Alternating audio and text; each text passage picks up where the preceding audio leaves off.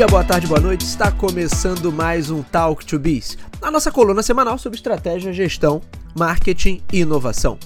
O meu nome é Bruno Garcia, eu sou professor e profissional na área de marketing e business, e aqui você já sabe, toda semana a gente traz um tema novo a respeito do mundo dos negócios, mas também a gente faz comentários sobre notícias e acontecimentos que podem ter um impacto na sua empresa, no seu planejamento estratégico ou na sua carreira. Lembrando sempre que esse podcast está lá disponível em talktobiz.com ou talktobiz.com.br, são os nossos endereços virtuais. É claro que você também encontra o Talk to Biz nas principais plataformas de podcast da atualidade. Basta buscar por Talk, número 2 e Bis, que vai nos encontrar. E também estamos no YouTube, além de todos os episódios do nosso podcast que ficam disponíveis na plataforma de vídeos do Google, também tem produção específica em vídeo, então vale a pena vocês conferirem o conteúdo que a gente produz por lá. E hoje eu quero trazer uma reflexão sobre o conceito de marcas emocionais e a evolução desse apelo sentimental nas estratégias de branding. Por quê? Na última semana, no episódio do review, eu falei sobre o ranking das marcas brasileiras mais valiosas, o ranking que foi publicado pela consultoria Brand Finance.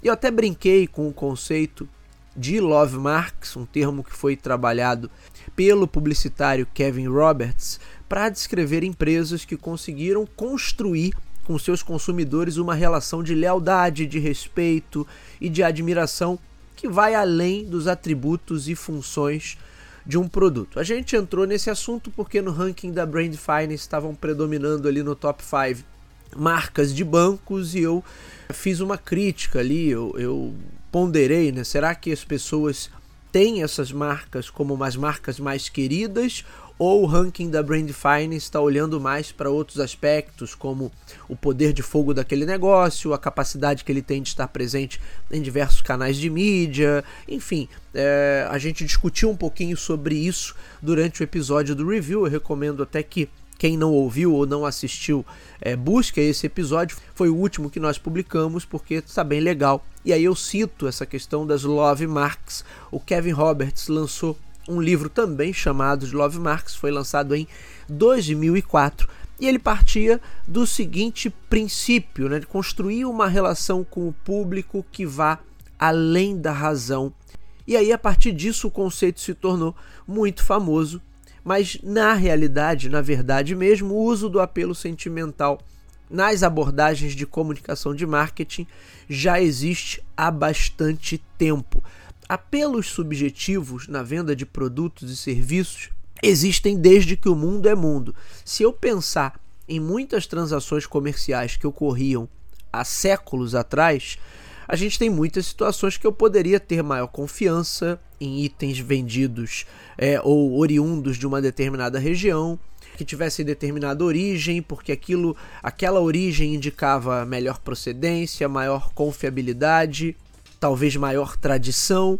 Então imagine um consumidor de um vinho que tenha uma procedência que indique a tradição por conta do histórico de uma determinada região ou de um determinado país, né, que o quanto esse país ou essa região tem de tradição na produção dessa bebida, o quanto ele tem de reputação consolidada já na produção desse determinado tipo de bebida. Isso já seria o exemplo de um apelo subjetivo, porque quando eu falo de tradição, confiabilidade, reputação, são todos elementos abstratos que refletem um maior apelo e vínculo sentimental.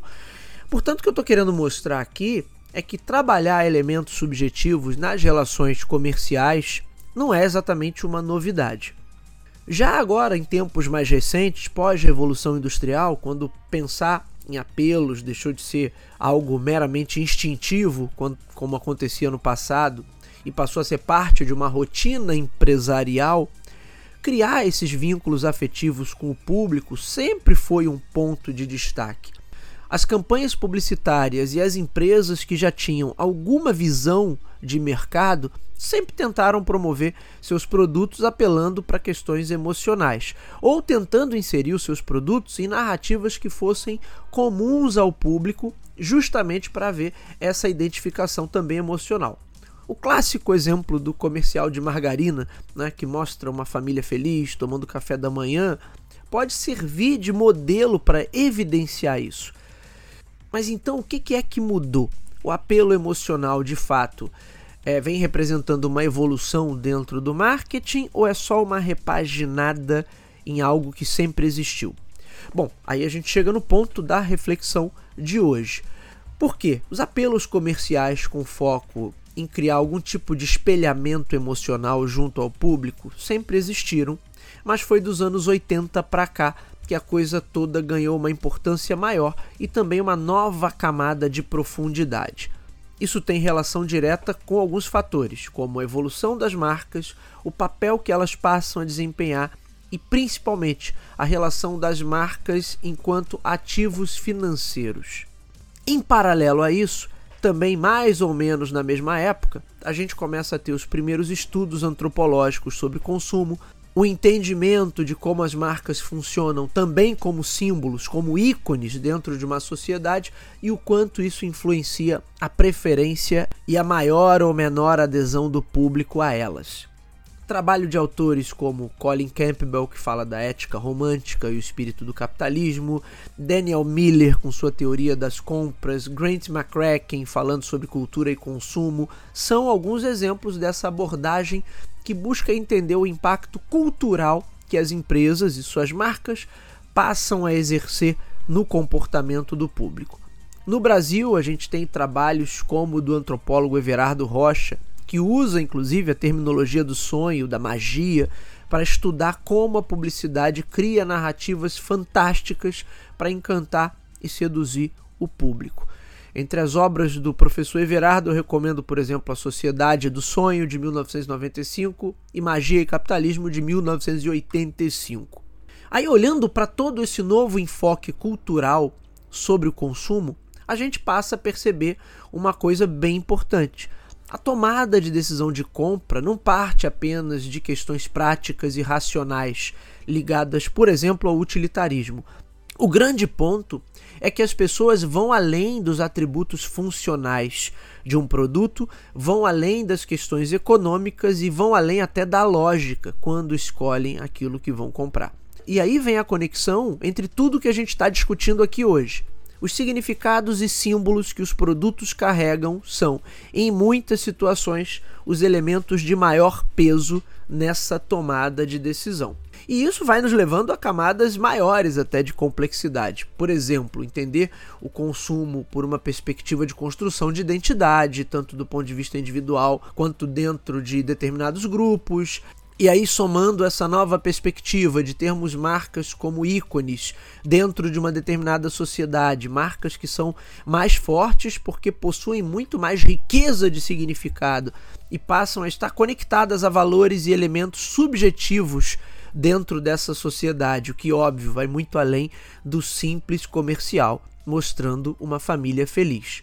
Isso significa que o apelo sentimental evoluiu muito acompanhando também a escalada da competição global, acompanhando a escalada dos meios de comunicação cada vez mais próximos, né, integrados ao público e também acompanhando a perspectiva das marcas como parte do balanço patrimonial, ou seja, marcas como ativos financeiros, que em muitas situações garantem a sustentabilidade de um negócio apenas pela força das relações que consolidaram com o público. Daí você ter, a partir dos anos 80, toda uma crescente preocupação e muitos estudos e teorias sendo desenvolvidas sobre branding.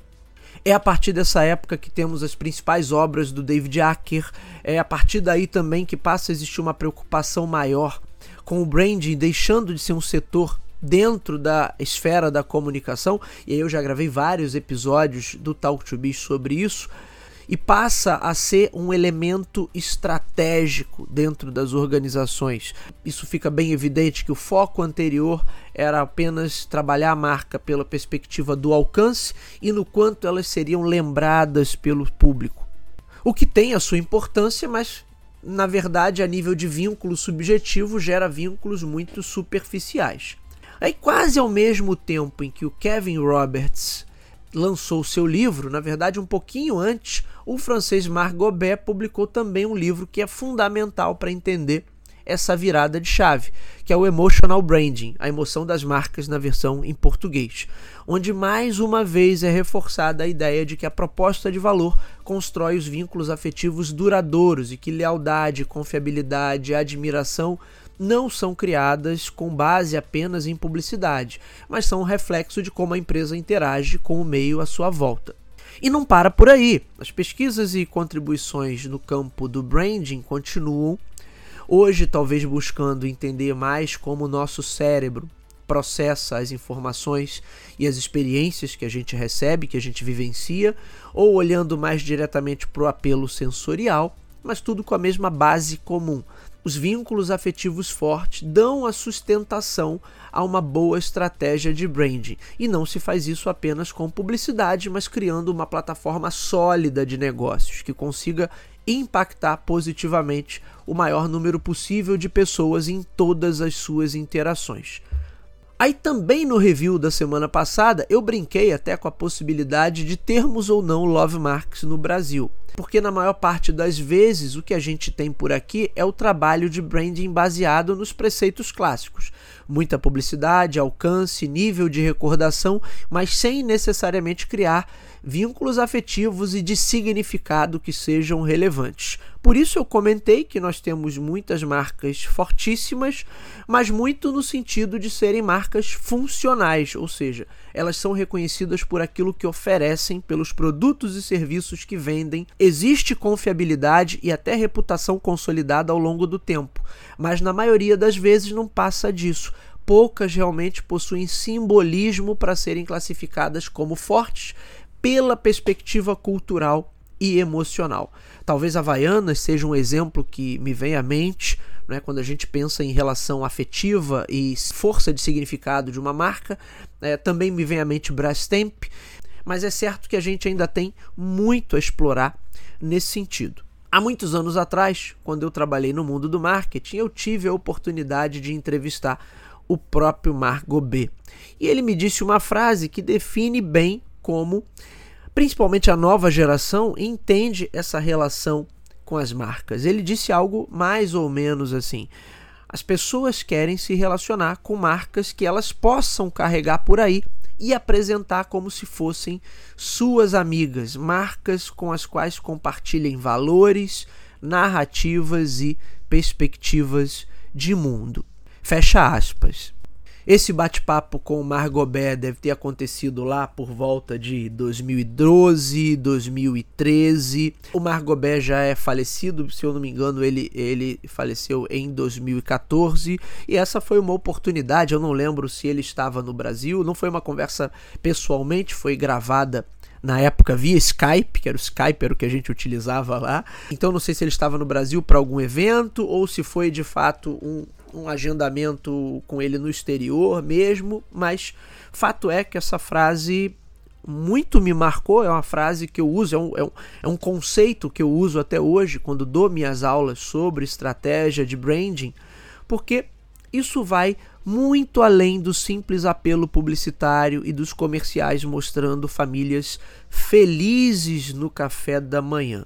E aí a minha crítica ao ranking da Brand Finance, a reflexão que eu quis trazer no review da semana passada e que eu estou dando continuidade a ela nesse episódio do Talk to Biz de hoje é a gente pode ter marcas que são fortíssimas pela perspectiva publicitária, que representam empresas super tradicionais no mercado brasileiro, empresas que faturam milhões ou bilhões anualmente e essas empresas são sim muito lembradas, são reconhecidas, obviamente, porque aparecem muito na mídia mas é bem provável que para boa parte delas não exista qualquer apelo sentimental de fato construído. Tanto é que é, pelo amor de Deus, né? Marcas de bancos de varejo. É muito improvável que eu tenha grande apelo sentimental do público em relação a essas marcas de banco. Uma marca que aparece até nesse ranking, acima inclusive da Brastemp e de muitas outras, é a marca dos Correios. Hoje, qual é, qual é o vínculo afetivo de fato que pode existir entre um consumidor brasileiro e a nossa empresa de Correios, que estava em toda uma discussão nos últimos anos, seria ou não privatizada, mas isso é um outro ponto. O, a, a grande questão é que critérios estão sendo utilizados para pensar ou classificar determinadas marcas como fortes e outras como não tão fortes assim. E nesse sentido é que eu deixo essa reflexão para vocês. Será que estamos perdendo oportunidades de construir marcas verdadeiramente sólidas por conta de não termos atualizado as nossas definições sobre branding?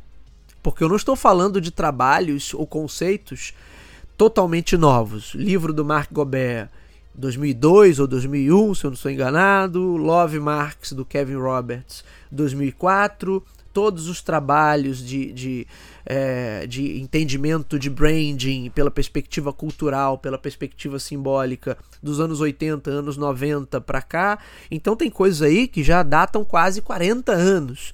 E Será que ainda não atualizamos essas definições? Ainda estamos trabalhando numa lógica, numa perspectiva muito tradicional? Ou isso seria um reflexo direto da nossa condição econômica e a gente vai pensar assim, bom, pela nossa estrutura econômica, por quanto, pelo quanto que estamos evoluídos, empresa, as empresas daqui não conseguem ir além dessa camada mais básica, superficial e mais operacional sobre branding, não conseguindo desenvolver estratégias mais aprofundadas. Será que é isso também? É uma questão de limitação financeira ou limitação de entendimento?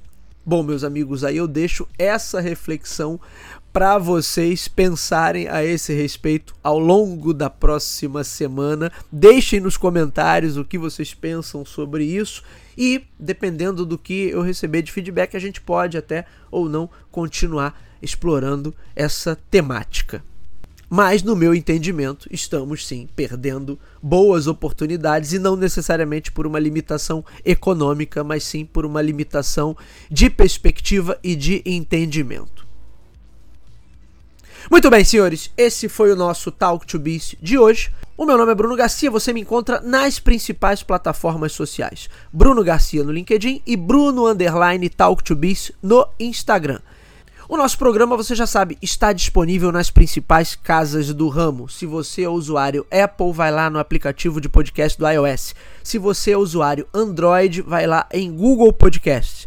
Se você está acostumado a ouvir suas músicas e seus programas preferidos pelo Spotify, Deezer, Amazon Music ou em tantas outras plataformas de podcast, também estamos por lá. Basta buscar por Talk, o número 2 e Bis que vai nos encontrar. É claro que você pode ir direto na fonte que são os nossos endereços virtuais talktobis.com ou talktobis.com.br. Sempre lembrando para conhecerem o nosso canal do YouTube, além dos episódios do nosso podcast, tem também conteúdo exclusivo em vídeo. Portanto, fica a dica Talk to Biz no YouTube. Por fim, sempre o meu pedido, se você acompanha o nosso conteúdo, gosta do material que é produzido por aqui, ele agrega valor ao seu dia a dia profissional, aos seus estudos, à sua tomada de decisão, Compartilhe, indique para os seus amigos, vamos atuar nessa corrente do bem, levando bom conhecimento sobre estratégia, gestão, marketing e inovação ao número cada vez maior de ouvintes. É isso, meus amigos, hoje ficamos por aqui, nos vemos na semana que vem. Um abraço a todos, até lá.